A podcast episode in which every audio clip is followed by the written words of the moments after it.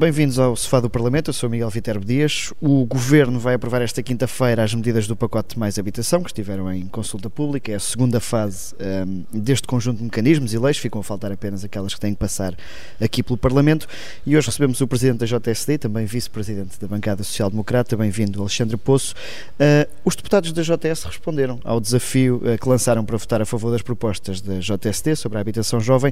Acredita que as vossas ideias vão acabar por ser integradas nas propostas propostas do PS? Ora então, bom dia. Uh, eu, era, era positivo se, se fosse esse o sinal que, que o Governo e o Partido Socialista dariam aos jovens. O programa que vai ser eh, hoje apresentado pelo Governo, basicamente concretizadas a, a, a legislação em torno daquilo que é o, o programa Mais Habitação, é, é mais um uh, de uma longa lista de insucessos e de falhanços que desde 2015 já alguns até quase parecem números de comédia. Desde o Fundo Nacional de Reabilitação do Edificado, que ia reabilitar milhares de casas e não reabilitou uma, desde o Programa de Arrendamento Acessível, que foi lançado em 2019 e que ao fim, de, ao fim dos primeiros três anos teve mil contratos assinados, desde o Programa Porta 105 continua a ser um programa uh, muito residual e de curto alcance, ou o Plano Nacional do Alojamento do, do Ensino, o Plano Nacional do Alojamento Estudantil para o Ensino Superior, que ao fim de cinco anos ainda não aumentou a oferta de camas e continuamos com as mesmas 15 mil camas, apesar das promessas de milhares de camas. E este, este levantamento, a que se podiam juntar outras iniciativas. Não reconhece uma medida boa, por exemplo, nesse não, pacote? Não, de... neste pacote há uma ou outra medida com a qual nós tendemos a, a, a concordar. O problema é que depois fica tudo numa amálgama uh, pouco coerente. Uh, muitos, muitos dos objetivos e muitas das iniciativas são inoperacionais neste Estado que agora quer ser o Estado que faz tudo. É? Há quem lhe chama o Estado uh, agência imobiliária, o Estado, o Estado construtor, o Estado promotor, o Estado cobrador, o Estado o Estado que infelizmente não tem tido a capacidade sequer de tratar do seu património e de colocar aquele património que até poderia ser utilizado para a habitação, que agora eh, teve, tem aqui um salto em frente, eh, meio a, a sambarcador de casas, meio a promotor, construtor, cobrador, uh, que nós entendemos que uh, isto é um, um, claro sinal de desnorte. E ao fim e ao cabo é o, aqui o indício também de que ao fim de sete anos, com os resultados a serem cada vez pior na área da habitação.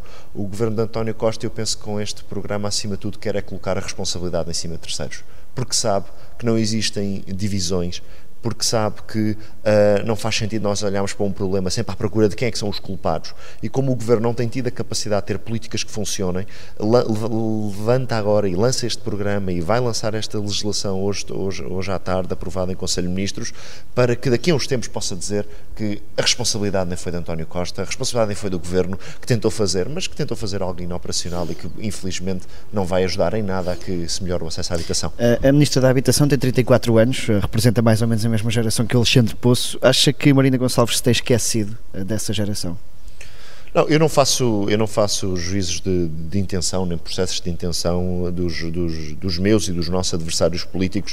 Uh, eu não, não, estou a dizer que a ministra é mal intencionada ou que, ou que o primeiro-ministro é mal intencionado. Ou seja, o que, eu, o que, eu, estou aqui a dizer é que têm levado, e têm levado a cabo e defendem políticas que não resultam que umas são inoperacionais, outras uh, falham no, no, no, alvo e ainda há as outras que nós uh, ficamos à espera que sejam concretizadas e que não, não deixam de ser mais anúncios Quantos anúncios é que nós já não tivemos de António Costa e agora de Marina Gonçalves? Mas não, não entra em processos de intenção, não gosto de fazer isso.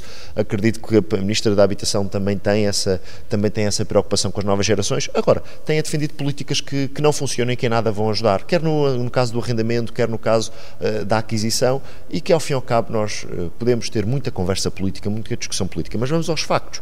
Em 2015, quando António Costa chegou Primeiro-Ministro, a idade média dos jovens saírem de casa de Portugal era aos 29 anos. Hoje, ao fim de 7 anos, a idade média de um jovem sair de casa dos seus pais é quase aos 34 anos. É o pior registro da União Europeia, quando a média europeia são os 26 anos. Ora, se isto não quer dizer que nós estamos a falhar uh, gravemente para com uh, esta faixa de população, que depois tem de, se, tem de se confrontar, fica em Portugal e fica em Portugal uh, com os salários que recebo não consigo nem arrendar, nem consigo comprar, fico em Portugal a fazer o quê? E, portanto, uh, infelizmente, aquilo que nós temos tido a parte do, deste governo, António Costa, Pedro Nuno Santos, Marina Gonçalves, uh, é o total falhanço na, na estratégia e nas políticas de, de, habitação.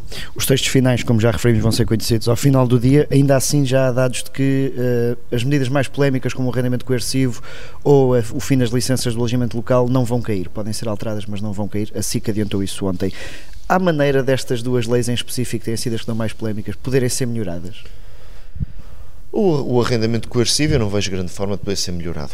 Aliás, até eu penso até vai ser interessante se o Governo decidir avançar com a medida nos moldes em que definiu, perceber daqui a um ano quantos arrendamentos coercivos é que o Governo conseguiu fazer. Acha que é uma medida que não vai ter aplicação prática? Não, é, é, é, é inexecuível e até porque depende uh, de um Estado que nem sequer consegue saber qual é que é o seu património, de um Estado que não consegue sequer inventariar, há números diferentes, o INE tem os números, o Governo tem outros números, portanto o Estado nem sabe qual é o seu património. E depois já temos as próprias câmaras municipais a dizer que não vão perder tempo e recursos, porque são escassos, a fazer esse tipo de política. Já tivemos vários municípios a dizer isso.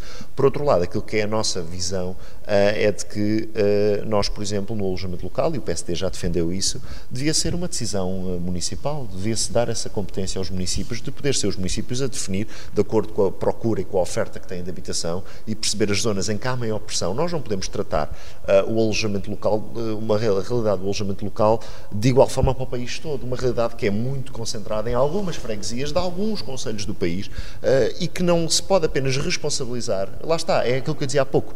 Nós não podemos ter este debate à habitação à procura dos culpados. Quem são os culpados? Quem são os culpados? Isto não faz sentido nenhum. Isto é procurar fazer divisões quando nós precisamos que toda a gente entre na solução. Nós precisamos que toda a gente concorra para, para as melhores políticas. O Estado, sim, o Estado, através da legislação, através de programas, através de soluções para aqueles grupos que mais necessitam. Os privados, os privados que constroem, os privados que promovem o, o avanço imobiliário, as autarquias.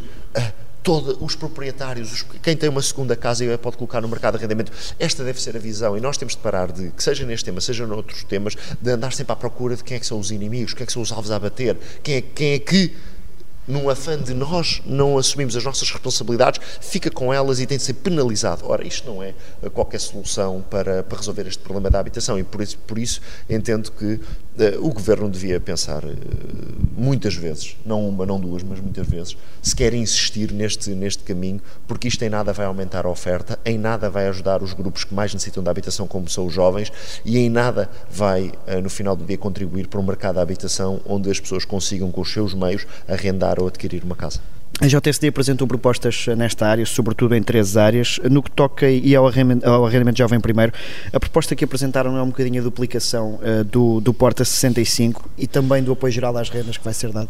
A, a, proposta que o PSD faz é transformar o Porta 65 num subsídio de arrendamento. Aqui uma grande diferença que tem face ao Porta 65 é que o Porta 65 funciona por períodos de candidatura, por uh, concursos, uh, numa lógica em que acabam sempre uh, por ficar de fora. Aquilo que nós defendemos é que o, o subsídio de arrendamento possa ser algo, o, um apoio que as pessoas requerendo têm esse apoio, que não estejam à espera de abertura de períodos de candidatura, de requerimentos, de sorteios, concursos, e portanto é algo para quem necessita até determinado escalão de, rendimento, de, de, de rendimento possa ter esse apoio. O PSD defende um subsídio de rendimento geral e, para o caso dos mais jovens, até aos 35 anos, conjuga essa proposta com, em vez de ser 25% de apoio, de ser um apoio de 33%, portanto, um terço da, da, da renda ser apoiada, numa solução que uh, também, de certa forma, já está a ser aplicada na Câmara Municipal de Lisboa, num programa recente da Câmara Municipal de Lisboa, ao passo que também, por exemplo, para o caso do arrendamento, avançamos também com uma isenção de imposto de selo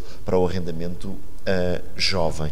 Uh, por isso eu penso que a grande diferença que tem face à Porta 105 é que reduz burocracia, termina com a lógica da, do concurso, sorteio ou candidatura e coloca o apoio ao arrendamento para quem precisa, nomeadamente no caso dos jovens, um apoio de um terço do valor da renda, através de uma lógica de um requerimento, em que basta que se saiba a situação dos vencimentos, quanto é que a pessoa recebe de salário, qual é que é o seu salário, está, uh, tem, justifica-se que receba pelo ponto de vista do salário e com o contrato de arrendamento para se perceber o valor da, da renda naquele conselho, se está naturalmente dentro dos valores de referência que são aqueles que se pode exigir para ter um apoio de uh, um apoio deste género. No que toca à medida de, de incentivo à compra de primeira habitação, um, a, a, proposta da JSD é uma garantia pública né, que permite eh, financiar a entrada para a compra de casa. Isso não coloca demasiado risco no Estado, ou seja, os jovens continuam a ter baixos salários, muitas vezes vão ter que recorrer também ao crédito para, para o que falta, isso não coloca demasiado risco.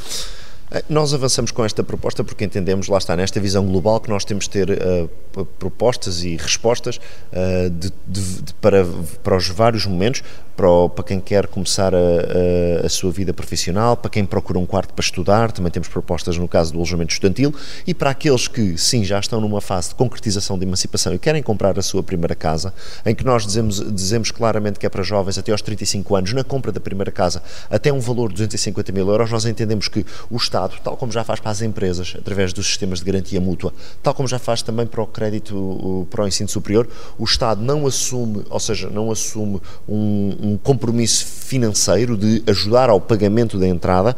O Estado o que permite é que, dando esta garantia para a entrada, para o sinal daqueles jovens que não têm capacidade de conseguir ter uh, uh, 20 mil euros ou, uh, ou, um valor que será sempre na casa de, uh, portanto, dezenas de milhares, de 10, 20, 25 mil euros, de que não têm esse valor para conseguir comprar a sua primeira casa, mas têm a capacidade de já ter, uh, efetivamente, já têm vencimento que lhes permita, poderá dizer-me o Miguel que, bom, mas não conseguem logo quando entram no mercado de trabalho. É verdade, mas se calhar ao fim de 10 anos, uh, se calhar ao fim de 8 anos, de 7 anos, quando já têm uh, 28, 29, 27, já estão no mercado de trabalho há alguns anos, se calhar já têm capacidade financeira para conseguir comprar a casa, não têm é, pais ricos que lhes paguem a entrada. Esta é a proposta que eu costumo dizer, que é a proposta para todos os jovens que já estão numa fase em que conseguem conseguem ter vencimento para pagar uma prestação eh, da casa, conseguem comprar a sua casa, mas não têm os pais ricos, não têm quem lhes ajude a pagar. E o Estado aqui,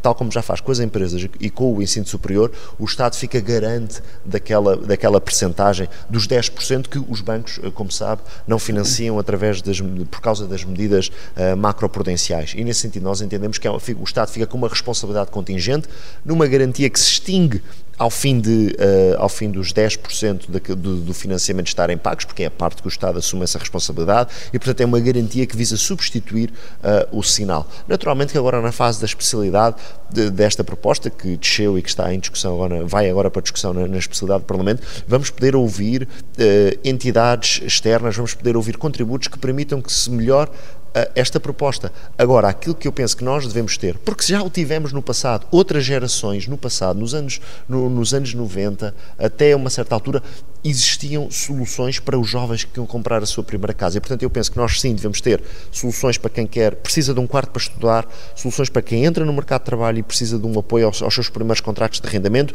E sim, nós entendemos que, seja por esta via, seja também pela lógica de isentar de IMT e de imposto de selo os jovens que compram a sua primeira casa, uma proposta que já fizemos nos últimos dois orçamentos de Estado, permanentemente chumbada, uma proposta também balizada que pode ir a um valor até 7 ou 8 mil euros. Eu ontem colocava uh, no, meu, no, no, meu Instagram esta, esta proposta que, entretanto, Carlos Moedas ontem apresentou novamente e foi novamente chumbada e recebi uma resposta de uma pessoa a dizer teria-me poupado 4 mil euros. Ou seja, estamos a falar disto de jovens que já têm, já, já se esforçam imenso para conseguir ter aqueles que conseguem o valor para a entrada e depois, além da entrada, que já é difícil conseguir juntar, poupar para isso, uma, ainda uma tem de pagar fiscal. o IMT e o imposto o... de selo. Ora, nós achamos que deve haver este incentivo fiscal na compra da primeira casa. Já criticou aqui a estratégia dos últimos anos do governo. Uh, António Costa e o Executivo não merecem agora um período de carência para ver se o melão é bom ou não, como refere o Presidente pro... da República.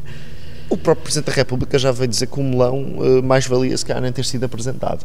Uh, e, nós, uh, nós fazemos esta crítica. Por um lado, ao fim de sete anos, nós não podemos olhar para este programa, Mais Habitação, como se fosse o primeiro. Olha, a primeira coisa que António Costa. Não! Isto sucede à Lei de Bases da Habitação, à nova geração de políticas de habitação, ao Programa Nacional de Habitação, a, a todos aqueles programas que eu aqui falei, o arrendamento acessível, o chave na mão, a, a renda vitalícia, o, a reabilitação edificada. E, portanto, é difícil uh, olhar para este programa sem olhar para um, um, um passado na área da habitação que no caso do governo socialista de António Costa não é currículo. O Partido Socialista e António Costa na área da habitação tem um passado que não é currículo, não é um passado bom para mostrar. Sete anos não funcionam, sete anos as coisas estão muito piores e até podemos ir uh, mais. António Costa e Fernando Medina lideraram a Câmara Municipal de Lisboa durante 14 anos e foi nesse preciso momento, foram nesses 14 anos que a dificuldade de conseguir viver, arrendar, comprar casa em Lisboa ficou muito mais dificultada. Portanto, já quando estavam a dupla Costa Medina na, na Câmara Municipal de Lisboa, já tem estes resultados, este também passado, que não é bom para mostrar. No caso do Governo, António Costa é Primeiro-Ministro há sete anos, não pode apresentar um, um, programa de habitação e esperar que eh, fiquemos todos, não, temos de dar uma oportunidade. Não, o, o, o país anda a dar oportunidades a António Costa há sete anos na área da habitação já são mais de. Eh, há quem faça as contas que já são cerca de 20, mas são pelo menos já mais de 10 uh, eh, as iniciativas na área da habitação, os grandes programas, as grandes medidas. Bom, os resultados estão à vista, a realidade concreta dos portugueses, dos jovens, dos menos jovens, dos que querem comprar, dos que querem arrendar, estão à vista. Já, Portanto, eu penso que não há período de carência nenhum para António Costa. Já teve o tempo que, que, que teria que ter. Uh, Alexandre Poço é também vice-presidente da bancada uh, do, do PSD, uma bancada sobretudo escolhida por Rui Rio. Acha que Luís Montenegro não tem a confiança neste grupo parlamentar. Já existiram, por exemplo, a, o Presidente do PSD aqui a contradizer uh, coisas que a bancada fez, estou a falar do relator da Comissão de Inquérito à TAP, indicações da Direção Nacional sobre aquilo uh, que o grupo deve fazer, até sobre uh, declarações de voto. Há falta de confiança nos deputados?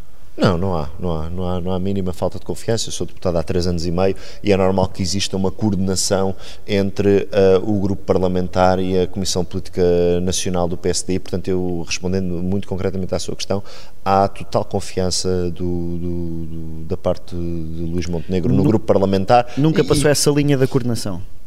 Não, da minha parte, da minha parte, daquilo que vejo, daquilo que sei, não. Há sempre algo que é normal, que os temas aparecem, os temas são discutidos, ah, às vezes as opiniões são, são, são confrontadas, mas existe, existe uma boa lógica de trabalho em conjunto dos órgãos nacionais do PSD, neste caso entre o grupo parlamentar uh, e uh, a Comissão Política Nacional, neste caso a Direção Nacional de Luís Montenegro. Portanto, uh, eu penso que estamos no bom caminho e à medida que o tempo vai passando, há uh, um cada vez maior entrosamento daquilo que é o trabalho do Grupo Parlamentar com a Comissão Política Nacional. Posso dar aqui dois exemplos muito concretos. Aquilo que fizemos na área da habitação foi um bom trabalho. Aquilo, aquilo que fizemos também muito recentemente com um conjunto de iniciativas na área da, da, da educação uh, e em breve vamos ter mais iniciativas noutras áreas em que o PSD apresenta através dos seus órgãos em, em coordenação, em colaboração, em trabalho com pessoas da CPN, com pessoas da direção do Grupo Parlamentar, com os deputados, de apresentar uh, soluções alternativas e caminhos alternativos. Portanto, eu, uh, eu não entendo que exista qualquer tipo de, de, problema nesse sentido. Há o dia a dia normal de uma relação de trabalho entre companheiros do partido, entre deputados e a direção nacional. O, o PSD tem primeiras eleições na Madeira, mas o primeiro grande teste nacional serão as europeias. Luís Montenegro está obrigado a ganhar essas eleições? Essa, essa pergunta é sempre feita, uh, essa pergunta tem sido feita uh, como se o PST tivesse medo de dizer que sim, que quer ganhar e que naturalmente o Presidente do Partido já o disse e o PST, todo, todos nós, sentimos que temos essa, uh, essa vontade e, e, também essa responsabilidade de vencer as eleições. E portanto eu penso que não há, não há que fazer aqui um grande, ter medo das palavras ou de fazer aqui um grande número em torno de já estar a, a antever qualquer, qualquer, qualquer cenário há eleições europeias, nós somos críticos da forma como o país está a ser gerido, entendemos que uh, o Partido Socialista está a perder a confiança dos portugueses e, como é óbvio, qual é o corolário destas afirmações? É que vamos para essas eleições para vencer. Esse é o nosso objetivo, é para aí que temos de trabalhar e é para aí que todos temos de estar mobilizados. O Grupo Parlamentar, Uh, a Comissão Política Nacional, o Presidente do Partido, as estruturas autónomas, a JSD, todos temos de estar mobilizados com esse objetivo. Não há aqui, e não há aqui... falhar o objetivo é o fim da liderança de Montenegro? Não, não, não, não, não, não coloco as coisas nesse, não coloco as coisas nesse campo, nem penso que nós devemos, uh, nós não devemos estar uh, permanentemente no, no, no PSD uh, a pensar na próxima eleição interna. Nós temos de estar focados a construir alternativa. É Mas não há sempre Montenegro... muitas sombras no PSD, tem-se falado não, sobretudo de Pedro Passos Coelho. Não, não há sombras, não, não, não, não há sombras no, no PSD, há pessoas que, que têm a sua, a sua opinião, têm o seu espaço, uh, e que naturalmente são respeitadas uh, pela liderança nacional e pelos, pelos militantes e pelos dirigentes do, do PSD. Nesse sentido, uh, eu penso que aquilo que nós temos de estar focados é a trabalhar para construir a alternativa. Em vez de sombras, nós temos é de nos preocupar em como é que conseguimos dar mais luz aos portugueses. essa, deve ser, essa deve ser a nossa missão diariamente está num Parlamento com a maioria absoluta do PS, acredita que Montenegro conseguirá ser Primeiro-Ministro antes de 2026 ou o calendário será para cumprir o calendário expectável? Lá está a sua resposta, a sua resposta diz tudo. o país só terá eleições antecipadas se esta maioria se desmoronar. Ou seja, se o Partido Socialista e António Costa não forem capazes de, de cumprir a missão e cumprir a responsabilidade que os portugueses lhes confiaram, que foi governar o país e governar o país em circunstâncias uh, de uma maioria absoluta, que é aquilo que todos os governos querem ter e que todos os partidos querem ter e que nem é uma situação, uh, eu diria, muito comum nos últimos anos, uma maioria absoluta de um único partido. E, portanto, eu penso que se as eleições forem antes de 2026, só a responsabilidade de entrarmos numa situação de instabilidade política a, a que se junta, que vem a somar-se às outras, eh, às outras eh, crises pelas quais já estamos a passar, eh, só pode ser de uma. É a responsabilidade de António Costa e do Partido Socialista. Portanto, o, tem um mandato para governar, tem um mandato maioritário para governar. Se se desmoronar a solução e se tivermos a atual solução do governo e se tivermos eleições antes de 2026, só há um responsável, é António Costa e o PS. O, o PSD de, da liderança de Rui Rio nunca estabeleceu linhas vermelhas com, com o Chega e teve o resultado eleitoral que teve. Esta estratégia não é errada, que está a ser seguida por Luís Montenegro, que é mais ou menos semelhante? Não, o PSD, o PSD não, não, não, não tem seguido uh, qualquer estratégia uh, nesse sentido de, de, tem remetido, de indefinição. Tem remetido para mais perto não, das eleições. O, mas... o, que o PSD diz é que nós não podemos alimentar o jogo do Partido Socialista e o jogo do Chega, que são partidos que de certa forma se alimentam um ao outro. Nós temos de nos focar naquilo que são os problemas dos portugueses e na nossa missão, que é de ser o maior partido da oposição de combate ao Partido Socialista. Alguém duvida que uh, o PSD estará de acordo com posições que o Chega toma que são, uh, que são hediondas? Não, ninguém duvida disso. Nem, ninguém, não há nenhuma dúvida no PSD de que uh, o Chega tem, olha, ainda esta semana é um bom exemplo, tem posições que nós não acompanhamos, nunca acompanhamos, nem nunca acompanharemos. E, Está portanto, eu, da reação ao da, ataque da, que, da, que, ocorreu no centro. Da reação e de, uma, e de uma postura que, na minha parte, é, é muito é muito negativa e que não acredito que é assim que se consiga fazer uma política que resulte em qualquer coisa, que é explorar o ressentimento, explorar o ódio, explorar os problemas sempre da pior forma que há, que é sempre o caminho que o Chega prefere. Uh, e o próprio Presidente do PST já foi, uh, já várias vezes foi confrontado com essa situação e já o disse que o PSD nunca alinhará com, com partidos uh, de, desse tipo de perfil. Portanto, continuar, a, a continuar com o discurso de que há uma certa indefinição, eu, na minha opinião, penso que não. Agora, aquilo que nós não podemos estar sempre é falar de um tema que só visa favorecer o Partido Socialista com o objetivo de nos prejudicar a nós e o Chega com o objetivo de se agigantar para uma proporção que não tem e que só nas fantasias, às vezes, do, do, do Chega que acham que tem a proporção que tem. Cada palavra para que efeito? Para a defesa da honra, Sr. Presidente. Entramos na nossa pergunta final, o segmento a que chamamos Defesa da Honra. Um dos papéis de uma juventude partidária, portanto, o seu líder é aproximar os partidos aos, aos jovens. Uh, a Ana dos Olivais não ficaria chateada com um candidato que foi candidato à Câmara e depois renunciou ao mandato e não cumpriu uh, o compromisso para o qual se comprometeu? Isso não afasta os jovens da política? Uh, eu, percebo, percebo, a questão e naturalmente sou, sou responsável pelas decisões que, que tomo. Uh, eu fui candidato à, Câmara Municipal de Oeiras num contexto muito, muito especial, numa altura em que existia uma, muito poucos meses uh, da, da eleição, uma indefinição de quem é que seria o candidato do PSD. Na altura aceitei um convite que me foi feito para encabeçar essa lista. Uh, mas a seguir à, às eleições, para as quais consegui, uh, de forma até bastante, talvez inesperada para alguns, consegui ser, ser eleito vereador, uh, entendi que o meu foco e a minha ação devia continuar a ser a ação que tenho vindo a desenvolver eh, fosse na JST, fosse no, no Parlamento. E, portanto, fiz essa, essa escolha de querer continuar o trabalho forte que, que desenvolvo aqui e que tento muito lutar para que haja futuro para o, para o meu país, para os exemplos das Anas dos Olivais. percebo que a, a, questão é, a questão é, é legítima. Uh, fiz uma escolha que foi de me continuar a dedicar a algo que me dedico desde 2019, quando uh, fiz uma pausa na, na, minha, no meu percurso profissional de consultor para ser deputado à Assembleia da República. Agora, uh, há uma coisa que, que que para mim é claro que é a minha preocupação com o meu Conselho, a minha preocupação com as pessoas do meu Conselho continua e também aqui no Parlamento. Olha, ainda, ainda por exemplo, na semana passada estive a receber os peticionários uh, que querem que se construa uma ala pediátrica no Hospital de Santa Cruz em que é o Hospital do Coração. Uh, e, portanto, uh, continuo ligado aos temas e muito atento aos temas que levam ao meu Conselho. Percebo a questão, foi uma decisão que tomei de continuar e dedicado uh, exclusivamente ao, ao, Parlamento, às minhas funções uh, aqui no Parlamento, entretanto, com mais responsabilidade por estar na direção da bancada e de continuar a liderança nacional da JST. Obrigado, Alexandre Poço. Muito obrigado. Já a seguir vamos aos passos perdidos para uma contemplação.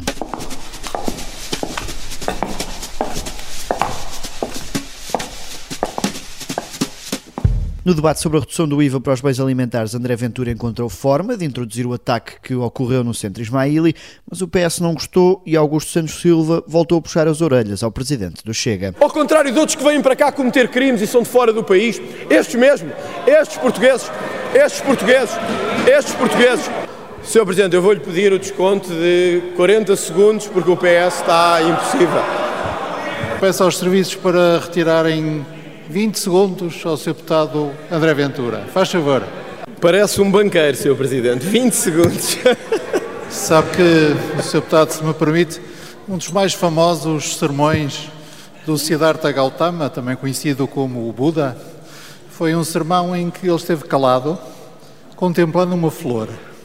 O Sr. Deputado também se podia inspirar Faça favor, prossiga. Augusto Santos Silva e mais um conselho a André Ventura. Já eu sou Miguel Viterbo Dias e o sofá do Parlamento está de volta na próxima quinta-feira.